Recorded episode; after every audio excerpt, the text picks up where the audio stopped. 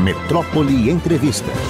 Pois é, e é com muita alegria agora que eu vou conversar com Leandro Demória, jornalista, escritor brasileiro especializado em jornalismo investigativo. Eu acho isso uma coisa fantástica. A gente tem perdido isso ao longo do tempo, porque a forma de fazer jornalismo no Brasil, primeiro, ficamos muito dependentes da grande mídia. Segundo, por questões de custos, aí você cada vez tem redações menores, você não tem uma pessoa que se destine a investigar e trazer uma notícia com profundidade. Então fica aquela coisa superficial, assim, buscando cliques e mais cliques.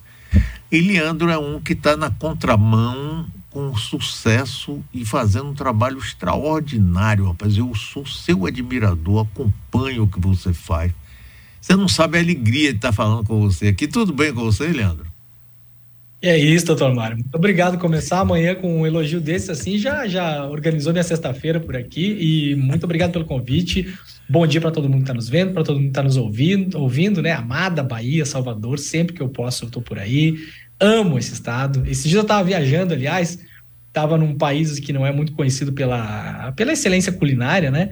Eu estava comentando com meus amigos lá, gente, o Brasil dá surra em vocês só na Bahia. Eu não vou nem falar do resto, né? A pessoa nunca ouviu falar em acarajé, nunca ouviu falar em nada disso. Falei, gente, vocês não sabem o que vocês estão perdendo. Não sei como é que vocês conseguem viver nesses lugares aqui.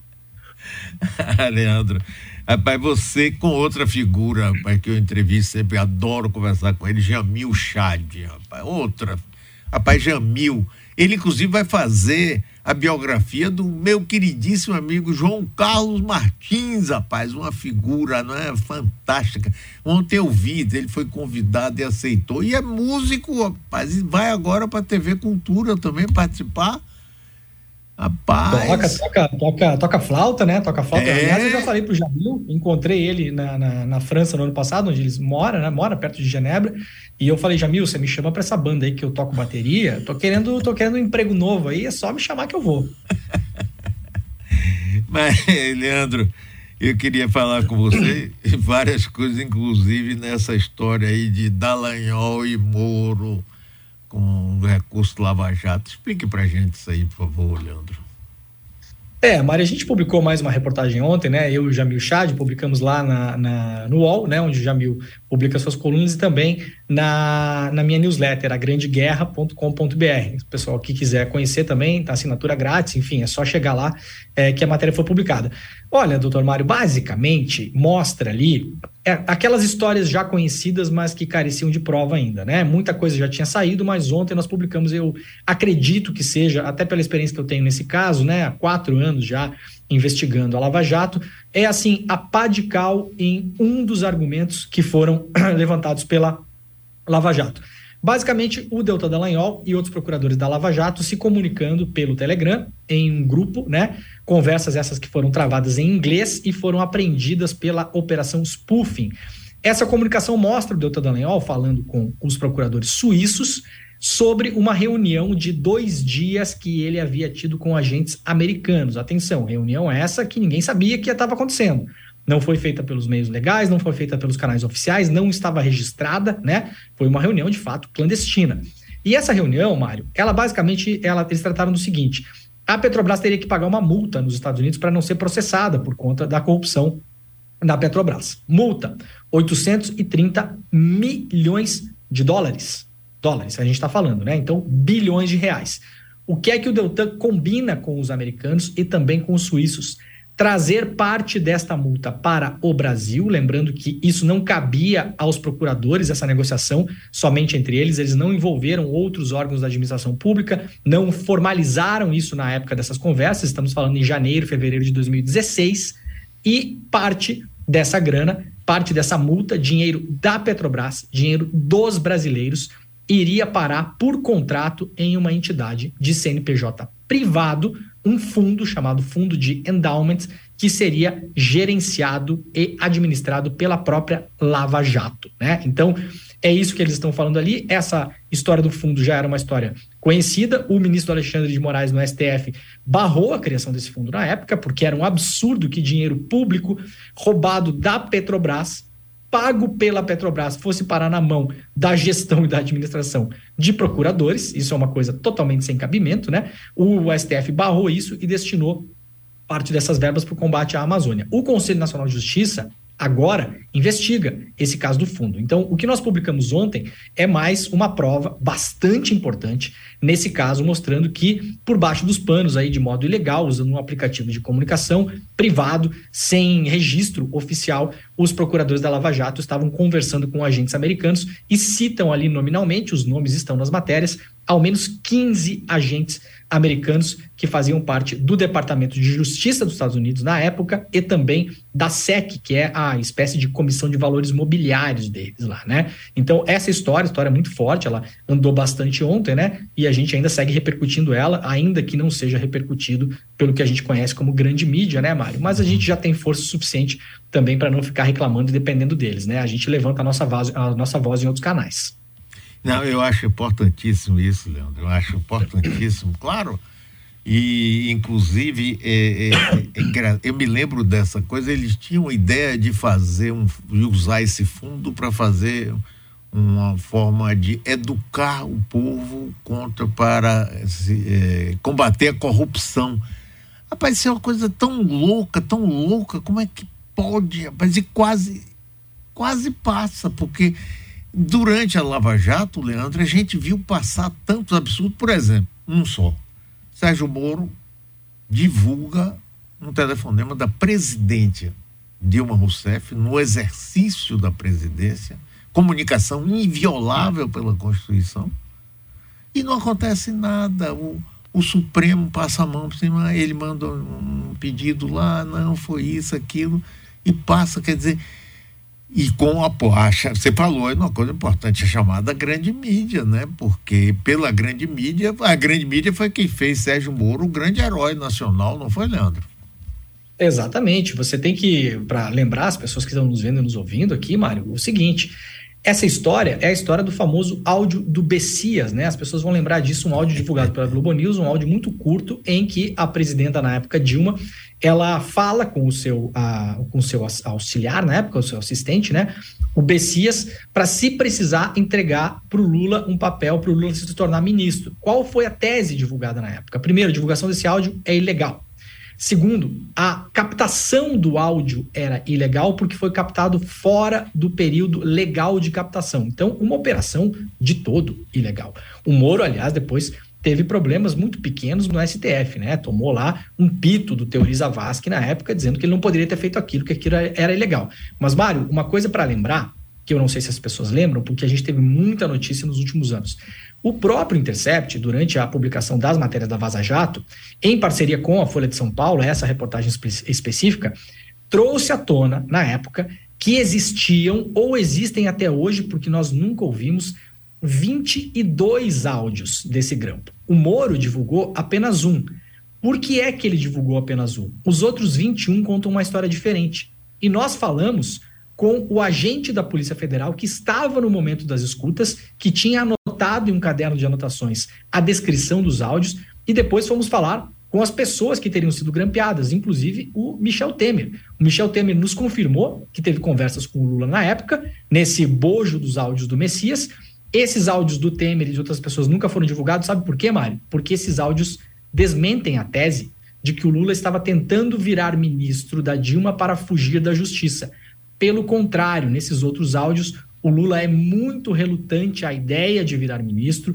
Ele queria simplesmente fazer uma conversa política com os atores lá em 2016 para tentar evitar o impeachment da Dilma. Essa era a conversa do Lula, tentando falar com vários atores, falando: olha, a gente tem que segurar, vocês não podem fazer isso, esse impeachment tem, né, tem a cara do golpe que a gente viu depois, isso vai fazer mal para o país. Então, a articulação do Lula nesses 22 grampos é uma articulação política para manter o governo do Brasil em pé. Como é que o Moro divulgou isso? Selecionou apenas um áudio, um áudio captado de modo ilegal, fez uma divulgação parcial, escondeu os outros 21 áudios, nós não sabemos até onde, até hoje onde eles estão, não conseguimos descobrir onde estão esses áudios, se eles existem ainda ou não, e noticiou para a imprensa uma história totalmente falsa, né? É incrível isso, rapaz. É rigorosamente verdadeiro. Eu me lembro, inclusive, que Lula chegou aí, ficava no hotel aí em Brasília, chamando o pessoal para tentar segurar essa coisa do impeachment. E Gilmar Mendes foi quem decidiu que era Lula não poderia. É bom a gente lembrar isso, né? porque a memória às vezes fica isso. meio curta. Não poderia assumir o ministério que ele não queria, eu sei, me lembro perfeitamente disso. Agora eu estou vendo aqui site seu, agrandeguerra.com.br, é muito bom, muito bom. Inclusive você pode né, ajudar, porque eu, eu tenho trabalhado muito isso aqui com Bob Fernandes, com Jean de Freitas, com Jamil, com a, a chamada mídia independente, para sair dessa coisa que a grande mídia é sufocante e vai pelo, lá pelo lado deles. Ajudar, rapaz, ajudar as pessoas, ajudar esse, esse esforço de uma mídia independente, rapaz, dar a você e a todos que estão nessa condição de falar qualquer coisa sem receio, né? E esse site seu, olha aí, www.grandeguerra.com www.ecc.br. É, agora, ontem me mandaram aqui um, um áudio do ministro Marco Aurélio Melo. É, absurdo, o Supremo apenas não inocentou Lula, apenas não sei o quê, que ele nunca poderia ser presidente da República. Rapaz, ainda tem gente que passa, pensa isso e fica circulando esse negócio do fake news, Leandro, é barra pesada, né? É, Maria, é difícil a gente combater isso, mas é aquela coisa. Nosso trabalho também, ontem eu estava falando com, com o pessoal do, da Petrobras, os petroleiros, né, os trabalhadores, os operários da Petrobras, em um programa também, e até um deles perguntou, Leandro, você tem esperança que as coisas mudem, que as pessoas entendam o que foi feito com a Petrobras, né? A Petrobras foi a grande vítima de toda essa história, né? A Petrobras, por um lado, ela foi roubada e depois ela foi desvalorizada propositalmente para ser vendida. Né? Essa é a grande história da Petrobras. Vocês viram aí na Bahia a venda da Relan. Para quem está nos ouvindo e não sabe, venda da Relan comportou também a venda do, do, do terminal Madre de Deus. Então, hoje, se você quiser montar uma refinaria, né, para abrir o mercado, né, Mário? Você não consegue transportar óleo na Bahia, porque a refinaria e o terminal agora, os oleodutos, todos estão na mão de um fundo dos Emirados Árabes Unidos. Então criou-se aí um, um, uma espécie de mercado privado, né, um monopólio privado da distribuição do combustível. Possivelmente meus amigos baianos vão sofrer com o preço dos combustíveis nos próximos anos, porque estão na mão apenas de uma empresa privada agora, né? Agora, é muito difícil, mas é o nosso trabalho também, né? A gente tem que lembrar que é, 72 horas antes, Mário, do Deltan Dallagnol apresentar o famoso PowerPoint do Lula, né? PowerPoint das bolinhas. O Deltan Dallagnol ele tem uma conversa com o Sérgio Moro pelo Telegram, uma conversa privada que foi publicada alguns anos atrás também. O que é que o Deltan Dallagnol diz nessa conversa? Palavras do procurador que apresentaria a denúncia contra o Lula. Aspas do Deltan Dallagnol. Até agora não tenho certeza da relação do apartamento do Lula com o escândalo da Petrobras. 72 horas antes de apresentar a denúncia. O que é que um procurador ciente das suas funções, um servidor público exemplar, faria? Investigaria mais para ter a certeza da denúncia. Você não faz uma denúncia na qual você próprio não tem certeza. Não foi o que o Doutor fez, pelo contrário, fez a denúncia, o Moro já sabia que a denúncia seria feita, a denúncia já estava aceita pelo Telegram, de antemão, né?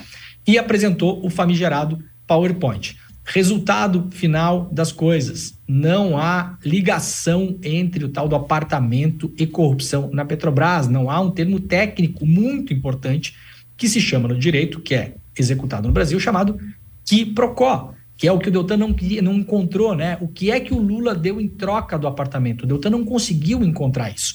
Tanto que o próprio Deltan falou para o Moro: nos acusarão na imprensa de estarmos fazendo uma acusação com provas indiretas. O que são provas indiretas, Mário? No caso da denúncia do Triplex, notícia de jornal. Então, é muito perigoso a gente saindo do caso Lula, é muito perigoso para todos nós.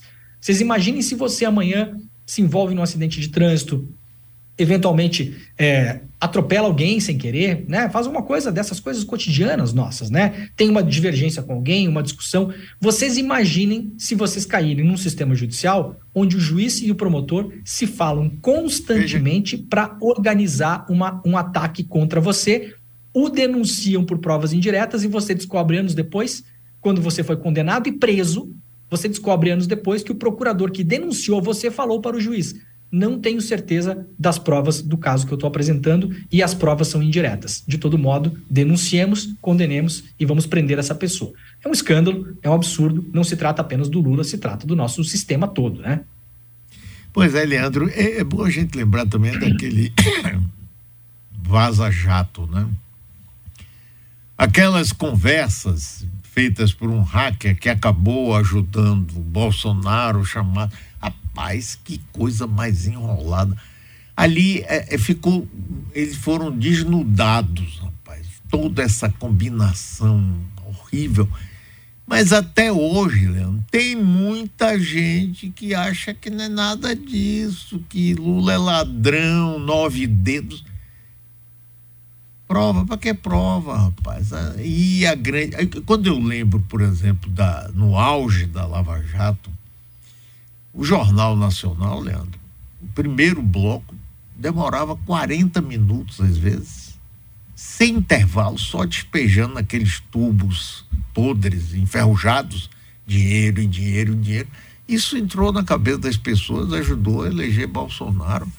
E a gente conseguiu é, escapar assim pelo canto, quase arrastando, não foi, Leandro? Foi, foi. Foram 3 milhões de votos, né, doutor Mário? Vamos lembrar que a coisa, a gente precisou juntar muita gente para conseguir derrubar esse projeto, né? Era um projeto nefasto para o Brasil.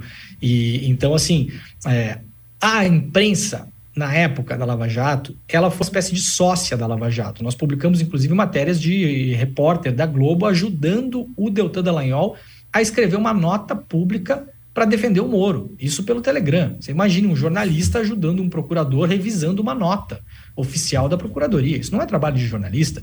Nós jamais criminalizaríamos o jornalista por ele conversar com procuradores e buscar é, notícias. Isso é o trabalho do jornalista. Eu sempre falo isso. O jornalista, ele fala com todo mundo. O jornalista, ele fala com o traficante, ele fala com um empresário corrupto, ele fala, inclusive, com o procurador e com o juiz, né? A brincadeira que eu falo.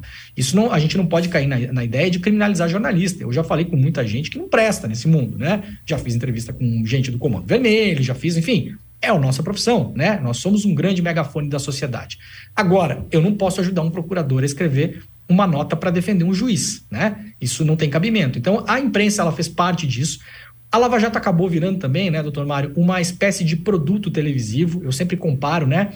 A Lava Jato para a imprensa de televisão, principalmente, ela era como era o Campeonato Brasileiro, como era o Big Brother, como era a Fazenda, era um grande produto de entretenimento que os procuradores forneciam para a imprensa informação exclusiva, explosiva grátis e de altíssimo poder de audiência. Isso foi excelente para o negócio imprensa. É, né? Por isso que isso durou três, quatro, cinco anos com essas divulgações que você muito bem relatou com os famosos tubos de petróleo da Petrobras, né? Então isso foi benéfico para a imprensa na época se alimentar disso. Qual é o grande problema para além de todos os malfeitos e ilegalidades da Lava Jato? A Lava Jato criou um sistema de divulgação ele consistia em alguns mecanismos que foram muito difíceis de desmontar. Fazia, por exemplo, coletivas de imprensa logo depois de prisões, buscas e apreensão. Os jornalistas todos chegavam no Ministério Público, recebiam um release e tinham uma coletiva de imprensa sobre as operações Isso. daquele dia. Qual o problema disso? Aquilo era o ponto de vista apenas da Procuradoria. Muitas vezes de coisas que estavam em andamento, de, de, dos tais dos cardápios de delação que depois não viriam se confirmar como provas. Agora, Aquilo era publicado imediatamente, sem contraditório, sem investigação própria da imprensa para saber se aquilo era aquilo mesmo. E depois, doutor Mário, que você jogou no ventilador o nome da pessoa, a busca e a apreensão, Acabou. se seis meses depois, sete meses depois, as provas forem inconsistentes a pessoa for inocente, a vida dela pública já acabou. Então era um esquema mesmo, era um moedor de carne de reputações, né, que foi feito e nós vimos como funcionou, né? Ele, de certa forma, é, é, entrou na cabeça de milhões de brasileiros e a gente está agora, anos depois, ainda falando, tentando fazer uma educação de mídia, uma educação de imprensa para que as pessoas entendam que não é ser anti o combate à corrupção, não é disso que estamos falando, mas o próprio combate à corrupção ele tem regras ele tem ordenamentos, ele tem leis que precisam ser seguidos. Ele não pode seguir a lógica do espetáculo da imprensa, do espetáculo do Big Brother, do espetáculo da Fazenda, do espetáculo do Campeonato Brasileiro, né? Então, essa é a grande questão que ainda nós nos colocamos e tentamos explicar para as pessoas. Pois é, Leandro, perfeita essa análise sua, perfeita. Eu me lembro, pois é, para a imprensa era um grande negócio, rapaz. É, essas a, a, coletiva que eles faziam, os procuradores babando de prazer, não é? de estar tá aparecendo e sendo os vingadores do Brasil, né, rapaz? Aquelas pessoas que estão afastando essa corrupção endêmica deste país. Rapaz, é incrível a hipocrisia. Eu me lembro também que no Vaza Jato saiu uma Deltan dizendo que teve com a família um membro lá da, da Globo, Roberto Marinho, da família Marinho, Isso. acertando as coisas. A outra que tinha tido uma conversa, um contato com o ministro supremo Luiz Fux, né, muito positiva. Fux, Barroso, Fux We Trust, também, né? se lembra disso, usando a, aquilo que tem na, na, no dólar, em God we trust, em Deus nós confiamos, ele bota Isso. em Fux we trust, em Fux nós confiamos. Rapaz, isso é uma vergonha, Leandro. Isso é uma vergonha para o país. Ave Maria. Era, era um conluio muito grande ali, né? E a imprensa tem esse papel, né, doutor Mário, de fazer com que a opinião pública fosse muito favorável àquilo. É claro, quem é que não quer combater a corrupção, né, doutor Mário? Todos nós queremos combater a corrupção, ninguém é a favor de corrupção. Eu sou jornalista já há 23, 24 anos, eu dediquei boa parte da minha carreira, da minha formação como jornalista, do meu estudo, do meu tempo, né, da minha segurança, inclusive, né, me colocando em risco muitas vezes, para desnudar é, o combate à corrupção, desnudar, né, é, justamente casos de corrupção. Agora, você precisa seguir certas regras, e a imprensa, nesse momento, ela ajudou a opinião pública a ter esse entendimento de que a Lava Jato estava passando o Brasil a limpo, de que era aquilo ali mesmo, de que é daquele jeito que se faz, e as pessoas se convencem de que é possível você cometer ilegalidades para corrigir ilegalidades. Se nós levarmos isso para é, a ponta da faca, como se diz, né, é o mesmo tipo de pessoa que acha que tem que entrar atirando em comunidade, seja lá em quem pegar bala, se pegar uma criança, vira efeito colateral, né? Ah, tudo bem, matou uma criança ali, mas é um efeito colateral. Tem que combater o tráfico mesmo. Eu não quero imaginar que os nossos ouvintes é, concordem com isso. Isso é um absurdo, né? O, o Estado, ele é um aparelho, ele é um aparato que é financiado pelo cidadão. O Estado, ele é o último a ser autorizado a combater ilegalidades. Uma ilegalidade cometida por um cidadão comum, ela é menos grave do que cometida pelo Estado.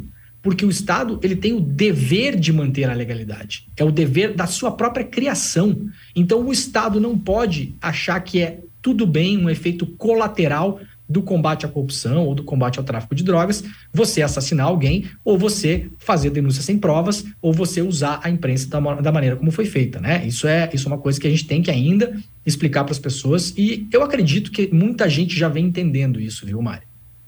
Leandro, olhe, que bom conversar com você, viu? Muito obrigado. Espero que a gente converse outras vezes, rapaz. Fantástico. Parabéns aí pelo seu trabalho, rapaz. Sou seu admirador, acompanho e acho isso extraordinário. Vamos todos apoiar esse trabalho, sim. Olha aí, o site agrandeguerra.com.br. Vamos lá entrar, ajudar, participar, porque a imprensa livre é fundamental para gente. Leandro, um abração para você. Muito obrigado, viu? Um abraço, querido Mário. Seguimos conversando lá por Twitter e internet e todas as outras coisas. E admiração mútua, viu? Boa sexta-feira para você e para todos. Valeu.